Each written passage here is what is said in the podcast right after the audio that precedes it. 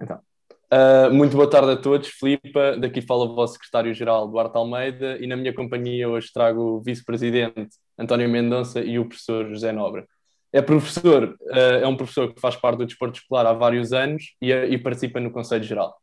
professor, para iniciarmos esta conversa, gostaríamos de saber um pouco como é que foi a sua formação na adolescência e o que é que desta formação o fez ir para o mundo, o mundo desportivo. Bem, isso é uma conversa muito engraçada, sobretudo na vossa altura, que estão a escolher o que é que vão fazer e para que faculdades vão entrar. Uh, a minha tem uma história é, é engraçada, porque eu não, apesar de ter desde muito novo estar ligado ao desporto, não era não era a minha primeira opção seguir um curso de, ligado ao desporto. Uhum. Uh, eu, eu comecei a jogar futebol desde muito novo, eu jogava no, no Bolonenses, Uh, e muito cedo tive uma lesão muito grave no ombro, que, me obrigou a estar um mês parado, com 13 dias de internamento, com uma operação também complicada, que é das primeiras vezes que fazia em Portugal, e aquilo que criou em mim foi uma, uma admiração muito grande e um fascínio muito grande pela cirurgia e pela ortopedia. Então, eh, o meu sonho era ser médico cirurgião ortopédico. E, e andava com aquilo na cabeça. Agora, uma coisa é, é, aquilo que nós queremos, outra coisa é o que nos esforçamos e as classificações que temos para entrar na universidade. Isso é uma, é uma realidade completamente diferente. Claro. E, e, no fundo, eu não tinha as classificações eh, desde muito cedo que eu percebi. Uh, por várias razões, depois até podemos operacionalizar algumas delas. Algumas delas têm a ver até com a idade de entrada na, no primeiro ano do primeiro ciclo e com as aprendizagens que nós não conseguimos consolidar e que só recuperamos muito tempo depois, sobretudo os rapazes, que nos uhum. estadios, uh, em alguns estadios, eles não estão preparados para, para aprender alguns uh, conceitos abstratos como a matemática e, portanto, só recuperam um bocadinho mais lá para a frente. Uh, e eu, eu dei por mim, quando cheguei ao décimo, décimo primeiro, pensei assim, bom, eu não vou conseguir entrar, eu estou a três valores de entrar para o curso de medicina, que na altura eram 18, qualquer coisa, já era na altura o curso mais difícil de entrar, assim, não vou conseguir entrar para este curso. E, portanto, o que é que eu vou fazer? Porque eh, não, não gosto muito de segundas opções, queria criar em mim uma, uma nova primeira opção. E, e, no fundo, o que é que eu, o que é que eu fiz? Uh, tentei perceber o que é que eu me vejo a fazer no futuro. Eu não me via ficar uh, fechado num banco, ou num escritório, ou tinha que ser alguma coisa que me motivasse. Uh, e, e, um dia estava no. E isto é real, é exatamente como eu vos vou contar, porque a, a, vida muitas vezes acontece de pequenos acasos. Eu estava no bar da escola onde, onde fui aluno durante seis anos e depois fui professor sete, e estava a olhar cá para fora e vi os professores de educação física. E os professores de educação física eram é, é, os alunos costumavam gostar, têm uma formação pedagógica, não é porque eles sejam muito simpáticos, porque não são. Eu não sou uma pessoa excepcionalmente simpática, Uh, mas porque tem uma formação pedagógica que lhes permite, ao longo do curso, ao contrário de outros cursos de formação de professores, que lhes permite ter uma proximidade diferente e um discurso diferente uh, com os alunos. E, e olha, não vou conseguir entrar para a medicina. Uh, eu, eu, gostava de uma vida assim, se calhar a, a coisa era gira. Eu sempre estive ligado ao desporto, é? tanto com o futebol, como depois com o badminton, com o handball, com a ginástica artística que eu pratiquei durante vários anos uh, se calhar vou falar com os professores e perceber como é que é o curso. E fui falar, fui falar com um professor que, depois, que hoje faz o favor de ser meu amigo e, que, e de quem eu fui colega, uh, e, e expliquei-lhe a minha ideia e os meus dilemas. Ele disse: Olha, mas tem cuidado, porque se achas que vais para, para o ISEF, que na altura chamava-se ISEF, estava na transição de ISEF para a Faculdade de Nutricidade Humana, se tu achas que vais lá e que não vais estudar, uh, toma atenção, porque vais ter que queimar muitas pestanas. Mas olha, faz assim. Ele disse para eu lá ir, ir buscar um, uns quantos documentos, ler, analisar e depois falaria comigo e me ajudaria a preparar-me para, para entrar na faculdade. E assim foi. Eu, eu, eu cheguei ao campus universitário, é um campus lindo, num, num enquadramento maravilhoso, uh, e fiquei apaixonado. E se, se calhar, não, mas não sabia bem ao que ia em termos de estudo. E hoje então a FMH está a, a anos-luz daquilo que foi quando eu, quando eu entrei em 1990. Uhum. E, e, foi assim, foi, foi um bocadinho por acaso, por gostar do desporto, das atividades desportivas, por perceber que a minha, uh, o meu futuro como, como atleta profissional ficou comprometido por várias lesões e, portanto, isso não, por esse caminho não foi possível. por perceber que uma das minhas primeiras opções, que era entrar para a medicina e, para, e fazer a minha carreira como cirurgião ortopédico, uh, não, foi, não era possível porque não tinha classificações para isso. E porque na altura o enquadramento, vocês não têm ideia, mas na altura o enquadramento da escolaridade era completamente diverso daquilo que é na, na atualidade. Para vocês terem uma ideia, no nono ano, eu tinha um colega meu que tinha 22 anos, vários com 18. Portanto, chumbava-se muito. Não havia um. Ainda não estava perfeitamente enraizada na cultura da sociedade portuguesa de que uh, o chumbo não resolve por si só o problema sem medidas de apoio e sem uh, medidas alternativas. Portanto, era uma altura de grande massificação do ensino, onde se começou a pôr muitos miúdos nas escolas, as turmas tinham 30, 31, 32, como têm agora, mas as escolas estavam sobrelotadas e, portanto, ainda, ainda não se tinha encontrado o equilíbrio daquilo que foi o 25 de Abril e daquilo que é hoje. Uhum. E hoje ainda não, ainda não temos esse equilíbrio também. No fundo, havia muitas distrações e eu, eu devia ter aplicado um bocadinho mais em, em pontos-chave onde isso não aconteceu. Depois tive que recuperar um bocadinho mais à frente, mas mesmo assim ainda fiquei a, a uns dois valores e meio no final de tudo entrar para a medicina não foi possível, infelizmente, e, e optei por aquela carreira. Hoje, uh, uh, gostaria à mesma ter sido, sido cirurgião ortopédico, claro. mas acho que tive que tenho uma carreira que, que teve umas valências tão diferentes que, que, a, que, a, licenciatura me deu que não teria tido a, a possibilidade de, de, fazer, se calhar, com outra licenciatura. Mundo, foi assim um bocadinho, uma decisão um bocadinho arriscada, mas, mas foi interessante, foi interessante. E depois fiz, entrei para a FMH, fiz, fiz cinco anos de licenciatura, na altura eram cinco anos, que o último ano era de estágio e de seminário, Uh, e, e, e, pronto, e depois ingressei na carreira e a partir daí fiz muitas outras coisas que se vocês quiserem depois uh, abordaremos. Então, e, e as, as, suas expectativas antes de ingressar para esse curso um, e depois, como é que faz essa relação? Estava à espera Olha, do que é que uh, queria ser?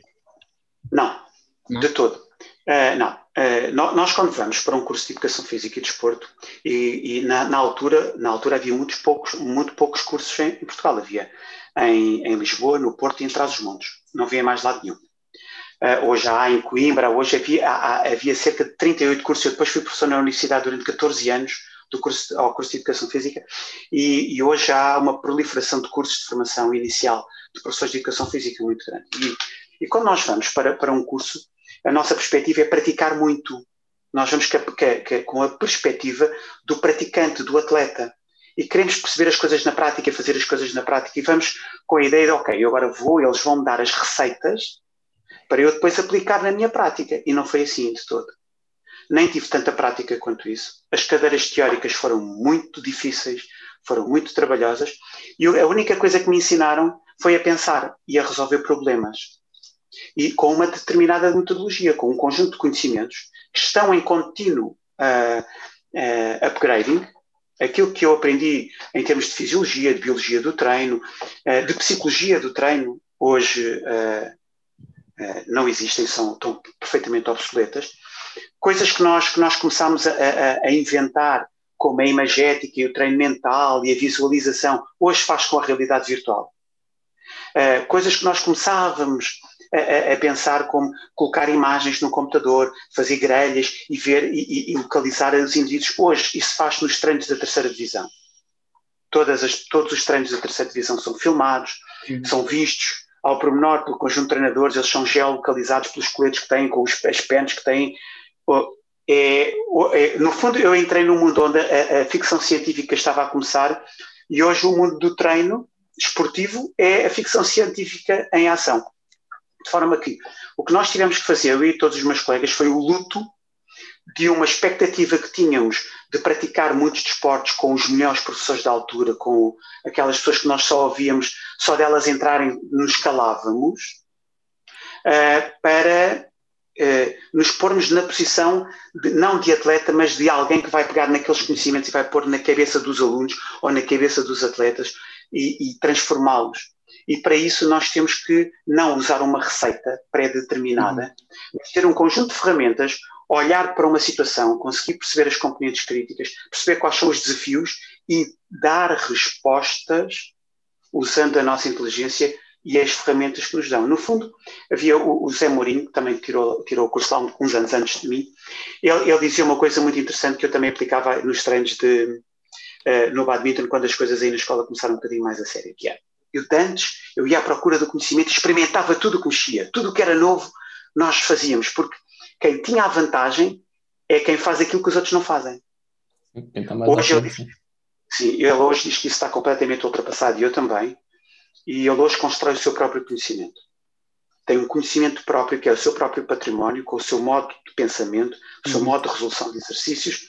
E hoje é isto. E, e, no fundo, eu ia com uma expectativa de prática e de, e de perceber as coisas na prática, mas percebi que não há nada tão prático como uma boa teoria.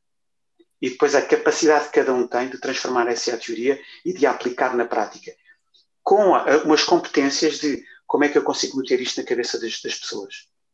Muitas vezes um, um, bom professor ou um bom treinador não é a pessoa que mais sabe, teoricamente, sobre um assunto, não é aquela que mais investiga, o investigador tem o seu papel, aquela pessoa que estuda muito aquele, um determinado aspecto tem o seu papel, não, mas como é que eu, em termos de linguagem, transformo aquele conhecimento e o coloco dentro da cabeça do outro e o outro adere a que isso transforme, seja um conhecimento seu e, e isso é, é, é, um mundo fascinante. Exato. Uh, e é um... Uh, e, e, como é que se treina esses mecanismos de ser um bom orador? Como é que o professor acabou por treinar isso? Errando, de... errando muito. Primeira coisa, eu lembro-me, olha, eu, eu lembro-me perfeitamente, eu, eu, para além de outras coisas, eu, eu depois quando, quando quando acabei o curso fiz estágio, uh, uh, na escola onde fui aluno, ainda por cima com professores que tinham sido meus professores, que anos mais tarde me convidaram para orientador de estágio, depois aquilo uh, desenrolou-se de uma, de uma forma que eu tive uma relação com a Universidade de Lusófona e eles convidaram para eu ser professor assistente na Universidade de Lusófona. E uhum. a primeira aula que eu dou é dramática, porque de repente eu digo assim, isto foi o meu sonho, quando eu entrei para a faculdade os sonhos mudam, e o que é que eu queria ser professor universitário? era o máximo que se pode aspirar.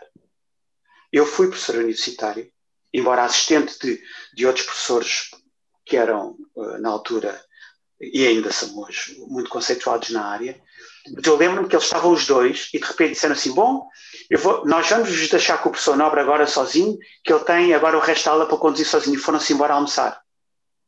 Foi o pânico. E eu disse: E agora? Agora como é que. E, e como é que se treina a falar? Falando falando, uh, uh, exercendo aquilo que é o controle emocional. É fundamental. As soft skills que vocês tanto falam hoje sim, sim. Uh, são dramaticamente essenciais. Sim, eu acho que devíamos abordar isso até nas aulas e não é, não é algo que. que é um projeto muito. que a nossa AE está. Sim, tá, aliás, é um projeto a nossa um projeto, está a tentar abordar. um projeto acerca das soft skills, mais para a frente, mas acho eu, isso eu, importantíssimo eu sou... e devíamos abordar na, nas aulas. Sim. Uh, aliás, os Estados Unidos têm até disciplinas de debate, algumas que são é, opcionais, é, no currículo deles, sim. Uh, a vossa é, deixem-me dar-vos os parabéns, porque têm mantido uma ligação uh, com as redes sociais e com a comunidade escolar e com os, com, com os vossos colegas, que é fantástica. É a primeira vez que eu vejo isto acontecer numa associação de estudantes. Também não tive assim em, em muitas outras escolas, mas não, não uhum. precisas agradecer porque é, é, é merecido. E essa, essa questão, nós podemos saber muito, há, há indivíduos, eu, eu cruzei-me eh, na minha carreira uh, de aluno, de professor na universidade e de professor na escola, com colegas que sabem monstruosidades sobre temas. Mas depois falham, falham entre aspas, na capacidade de pegar naqueles conhecimentos e pôr dentro da cabeça das pessoas. Isto, de facto, é uma capacidade que se treina. É, muitas vezes é um salto muito grande no desconhecido. Estar presente perante um salão nobre, com 200 alunos, e de repente é, porque as dúvidas assolam-nos sempre. Nós estamos a falar e estamos a pensar e estás constantemente a receber feedbacks de como é que eles estão, se estão a abanar com a cabeça, se estão a dizer que sim, se estão atentos, se não estão, se estão a falar, se estão aqui, se estão com aquele ar. É, pá, ainda que estás nunca mais se. Ainda por cima eu dei muitos anos a disciplina de História da Educação Física. E, e eles perceberem que a História da Educação Física era fundamental para perceberem quem eles são, é dramático. E as expressões faciais deles, e portanto nós estamos sempre muito, muito... Uh, com muitas dúvidas sobre o que está a acontecer. E é algo que, que se treina. E só se treina de uma forma. É estando aberto à crítica e submetendo-nos à, à, à, situação. Por exemplo, vocês sabem que o, a lagosta tem aquela carapaça rígida. Sim. Por dentro, por dentro é suculenta e é boa quando se come, ok? Sim, sim, sim. Mas, mas ela para crescer precisa de largar a carapaça. Quando larga a carapaça, ela fica vulnerável e tem que se esconder. até formar uma nova carapaça e ficar uma lagosta maior. E no fundo o nosso desenvolvimento é um pouco isso. Nós, para nos desenvolvermos, temos que sair um bocadinho da nossa zona de conforto. Mas o sair da zona de conforto tem que, eh, quem sai, e os de vocês saem, e quase vocês, todos vocês vão sair, porque, eh, até porque muitos de vocês têm pais que, que vos impulsionam a dar esse salto um bocadinho no desconhecido, uh, vocês têm que estar uh, predispostos a que nem tudo vai correr bem. Claro. Nem tudo vai correr bem, vão ter sujeitos à crítica e saber isso e apanhar isso de peito aberto e, e, e utilizar isso depois para se, para se desenvolverem, para se tornarem mais fortes e para crescerem, uh, em vez de, ok, isto correu muito mal, eu nunca mais vou fazer uma coisa destas. Sempre. É continuar a ir para a frente. Não se vê as vezes que nós caímos, isto mede-se pelas vezes que nós caímos, levantamos e continuamos a ir. A vida não é uma corrida de 100 metros, é uma maratona. E tem, isto muda tanto e em tão pouco tempo que é muito é, é fundamental. E é fundamental treinarem, treinarem essas, essas, essas habilidades. E isso foi o principal, o principal dilema. Imaginem, eu, eu queimei muito cedo, isto é, é, é um, eu não vou dizer com quem foi, porque é uma pessoa que muitas vezes vai à televisão. Eu, eu, eu estava muito ligado ao futebol e desenvolvi um projeto uh, de treino do futebol num clube da, da, primeira divisão na altura. Estamos a falar em 1994 95. E o mundo do futebol, como vocês não imaginam o que, é, o que são as aldrabices no mundo do futebol. Eu assistia a coisas incomensuráveis.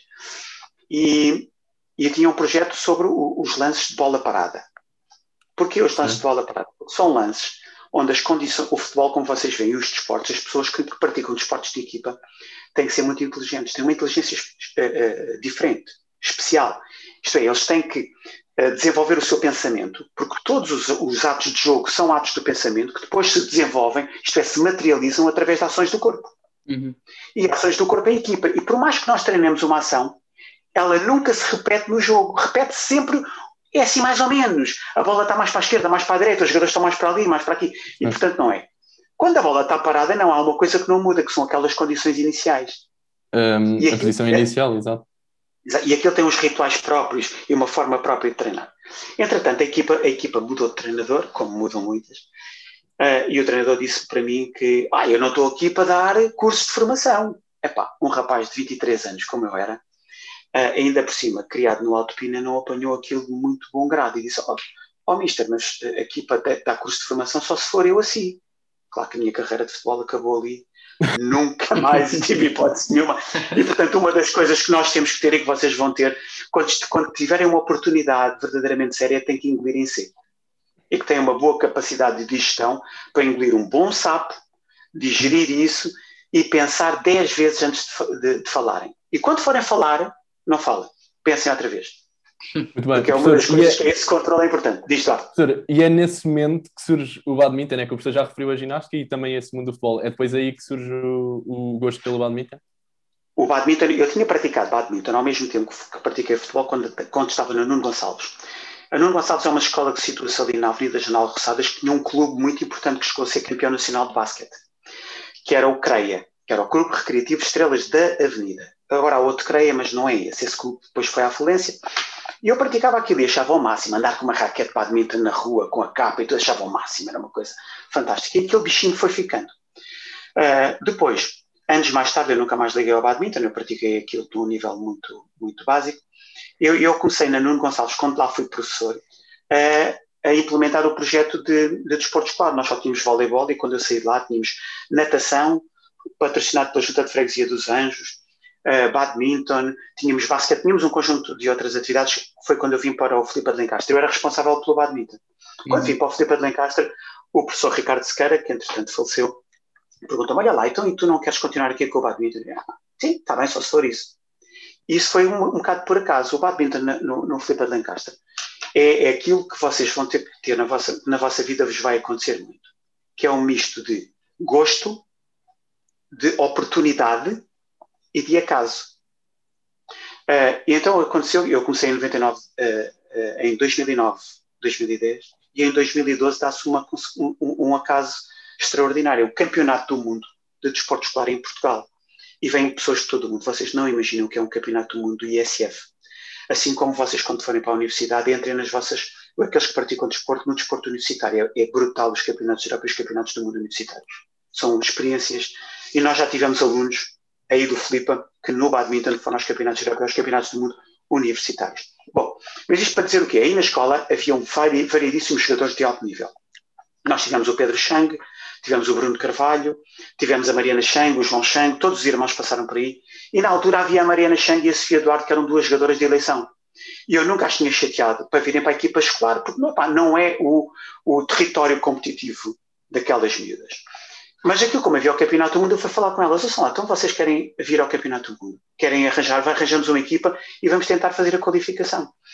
Uh, elas disseram, então tenho que falar com o treinador. Eu fui falar com o treinador. Sim, claro. Fizemos uma equipa, qualificámos, fomos aos regionais. Fomos aos regionais, vencemos, fomos aos nacionais. Não vencemos. Não fomos a, a equipa de escola que foi ao Campeonato do Mundo. Mas havia uma, uma equipa de, de, de seleção nacional.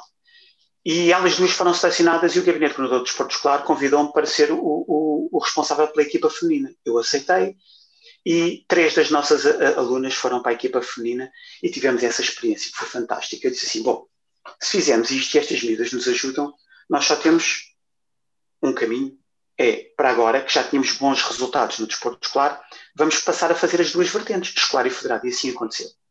Aconteceu isso, depois trabalhámos em parceria com outros treinadores e outros projetos, Uh, epá, e, e, e, daí foi, foi sempre a subir. Nós fomos várias vezes campeões nacionais de, de esporte escolar, temos aí uns 8, 9 títulos de campeões nacionais de esporte escolar, entre equipas e individuais. Temos uh, ao todo 26 campeonatos nacionais. Uh, fizemos um projeto em que vários alunos chegaram a atingir o estatuto de atleta de alto rendimento, que é o estatuto de atleta de alta competição, que lhes permitiu entrar na universidade. Ah, na universidade, sim, sim. sim, sim, sim. sim. sim como, como valores, não é?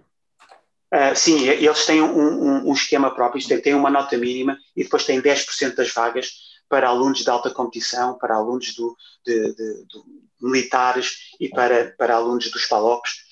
Uh, epá, e foi, foi fantástico ver miúdos a irem aos campeonatos da Europa, aos campeonatos do mundo, a serem campeões nacionais. Foi um trabalho muito grande que, que, que quem tiver um, uh, ah, alguma curiosidade tem o, a página do Facebook, chama-se Filipe de Lancaster Badminton tem lá as fotografias todas dos miúdos todos, e, e, no fundo foi, foi algo que teve, que teve um, um, uma importância muito grande que eu acho que, que a escola não, não deu a, a, a, publicidade necessária, mas as coisas são o que são, isso também tem pouca importância. Uhum. Um, falando agora uh, do desporto escolar, uh, o professor uh, o, que é que, o que é que sente quando os seus desportistas alcançam bons resultados nos torneios? Um, e também sendo esta, sendo a sua equipa uma equipa formada na escola e não num clube, não acha que é um bocado desacreditada pelas pessoas que estão a ver de fora? Uh, não, não acho. Uh, o badminton tem uma coisa, uma coisa interessante. Uh, em Lisboa, a maior parte dos clubes e da, e da, e da competição são com alunos das escolas. Eu, eu, eu, o nosso projeto é muito, muito bom, mas há, há um projeto bem melhor que o nosso não em termos de resultados, perdão, de resultados não, mas em termos do número de atletas e, sobretudo, do trabalho com atletas, com, com, com alunos uh, desfavorecidos. Eu, quando digo desfavorecidos, é nós vivemos numa comunidade relativamente privilegiada. Uh, a Escola Matias Ares, no Cacém, tem um conjunto, um, uma população escolar não tão favorecida como a nossa e tem um, um projeto levado a cabo pela professora Cássia Gonçalves que é verdadeiramente uh, grandioso com o número de alunos, com, com apoio a alunos que nem sequer dinheiro para raquetes e para sapatilhas têm. E, portanto, uh, uh, é, é, é, um grande projeto. E, e, e, muito do badminton se faz com, ou se fez com o apoio nas escolas. Em, em Lisboa, para vocês verem, temos essa escola, nós, o Colégio Amor de Deus, uh, a Escola da La Praia, há várias escolas que, que, praticam isso. Agora, o que é que eu sinto com isto? Para já, o desporto escolar, como nos Estados Unidos é, devia de ser a base do desenvolvimento esportivo. Eu vou explicar rapidamente porquê. Tirando uhum. algumas atividades, como o rugby, o futebol, que o atletismo, que a maior parte das escolas não têm uh, instalações específicas sim, para, O, para, o, para o desenrolar, para, para o desenvolver, a maior parte das instalações utilizadas pelos clubes para a formação dos jovens são as escolas. São instalações escolares. A maior parte dos treinadores são professores de educação física que estão nas escolas. Os alunos estão nas escolas. o grande óbice ao desenvolvimento, ou o grande entrave ao desenvolvimento uh, escolar, uh, desportivo dos miúdos são os horários escolares. Alguns de vocês, por exemplo, o António já praticou ou pratica ainda rugby, sabe que ele ainda, tinha que sair a correr, a correr da escola, para chegar a horas ao treino. Isto é, se o modelo de, de desenvolvimento desportivo fosse centrado nas escolas com uma boa organização dos horários escolares, nós teríamos muito melhores resultados desportivos uh, e tanto nas competições normais como nas competições internacionais. Hoje só os portugueses que são uh, atletas de, de, alto rendimento e de nível europeu mundial são autênticos uh, heróis, porque as barreiras que eles têm que quebrar, nomeadamente em termos daquilo que são os seus horários escolares, são barreiras muito difíceis de quebrar. Para vocês terem uma noção, um nadador profissional ou um nadador de alta competição da vossa idade treina no mínimo três vezes por dia. Isto significa que eles levantam-se às seis da manhã, às sete estão na piscina, às oito e meia estão na escola, à hora do almoço estão na piscina e às seis e meia, mais ou menos, estão mais duas horas na piscina. Ora, isto é basicamente a escravatura dos tempos modernos. Isto acontece porque os horários da escola não são organizados para que estes alunos possam desenvolver as suas atividades. Isto não acontece noutro, noutros países. Os horários escolares para esse tipo de, de alunos são organizados de forma diferente. Daí que as escolas deviam ser o centro desse desenvolvimento esportivo, porque têm as instalações, porque têm piscinas ao pé, ou campos ao pé, porque têm os alunos e os técnicos.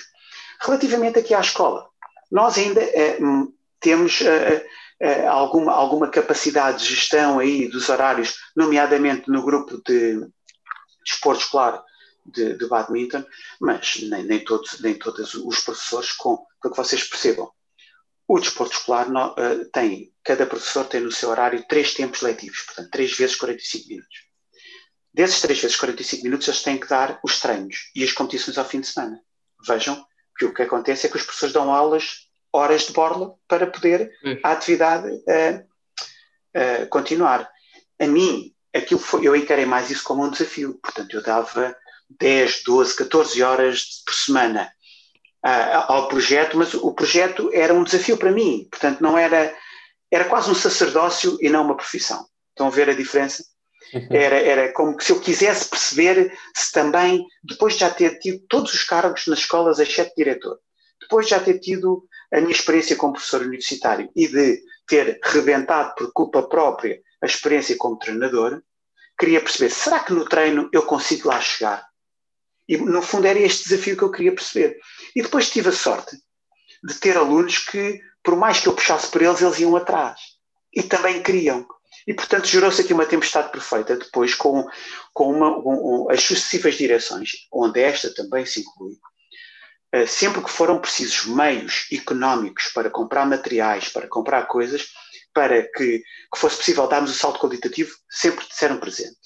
E isso foi, foi também algo muito importante para que nós pudéssemos dar ali um, um, uma tonalidade diferente, mas foi, foi um bocadinho um desafio que eu coloquei a mim próprio e aos alunos, eles acederam, eu acedi e conseguimos os, os resultados. Satisfeito Sim, e foi, por, e, foi mesmo, e foi mesmo por isso que o badminton acabou por ascender imenso no, na nossa escola. Professor, um, em base de, uh, tendo isso como base, uh, certamente que o professor e outros professores têm reunido várias vezes e têm trocado ideias de como dinamizar o desporto e provocar algumas eh, mudanças no, nas nossas escolas para dinamizar o desporto.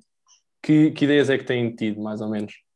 Tenho várias. Umas delas já, já as partilhei também com a diretora. Nós temos, temos esse, esse desígnio também em conjunto. Uh, e, e, aliás, isso já vinha também de trás, que é é, o agrupamento de escolas Filipe de Lencastre tem tudo, mas tudo, para que em algumas modalidades seja uma escola de referência na formação e nos resultados desportivos uh, escolares e federados. Eu vou passar a explicar. Nós não temos a capacidade de praticar todas as modalidades. Não temos por, por espaços físicos, não temos onde os praticar. Mas existem alguns.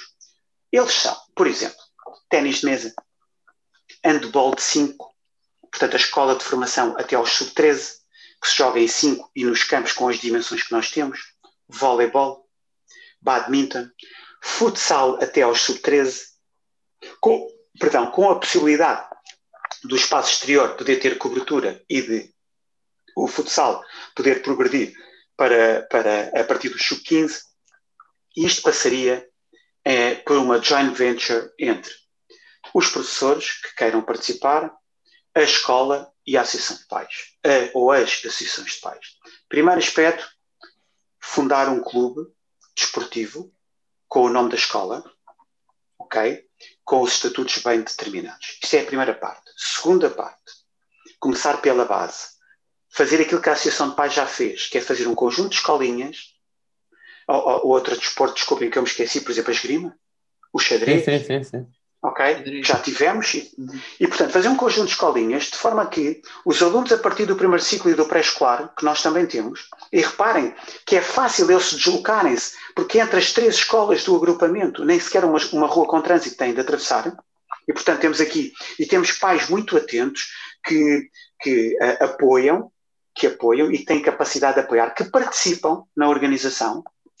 E, portanto, criar um conjunto de escolinhas que vá ser que os miúdos possam ter uh, várias vivências de várias modalidades.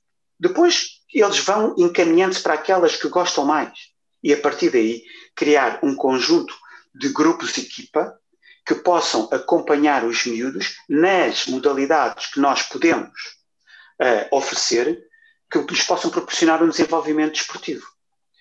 Uh, claro que alguns vão chegar ao topo, como nós temos agora. Nós já tivemos agora, ainda há pouco, depois de todos aqueles que saíram para a universidade, alguns que já chegaram à seleção nacional. A Mafalda Alvelino já foi convocada para a seleção nacional e é uma sub-13, não é?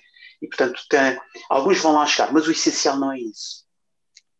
Os resultados acontecem com tempo, com dedicação, e os resultados desportivos dependem muito menos dos treinadores do que aquilo que se pensa, dependem essencialmente dos praticantes.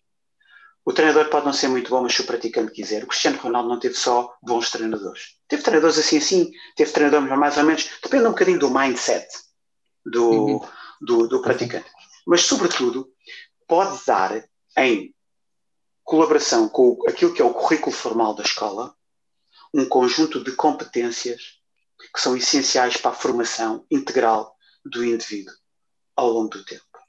Competências como a tomada de decisão, a capacidade de determinar objetivos, a capacidade de resiliência, a capacidade de se conhecer a si próprio e os seus próprios limites, de, de tomar decisões em situações de muito stress, seja o stress físico do cansaço, seja o stress emocional de uma competição, ou o tempo que tem para tomar decisões que é muito curto e, portanto, essa, essa capacidade tem que ser tomada. A capacidade de resiliência, de tolerância à frustração, de tolerância às derrotas e de não desistência e de continuar a andar. Portanto, há um conjunto de competências que são fundamentais de controle emocional, de não responder aos insultos, de me conseguir controlar quando tudo parece que fica que o campo fica mais pequenino e mais curto e parece que a baliza se encolhe e o guarda-redes aumenta. Uhum.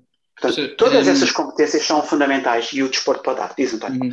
Um, nós, o professor acabou por responder a uma questão que nós, nós já lhe iríamos propor acerca da mentalidade dos desportistas uh, que querem chegar ao topo e que, que deviam ter essa mentalidade que o professor acabou de referir.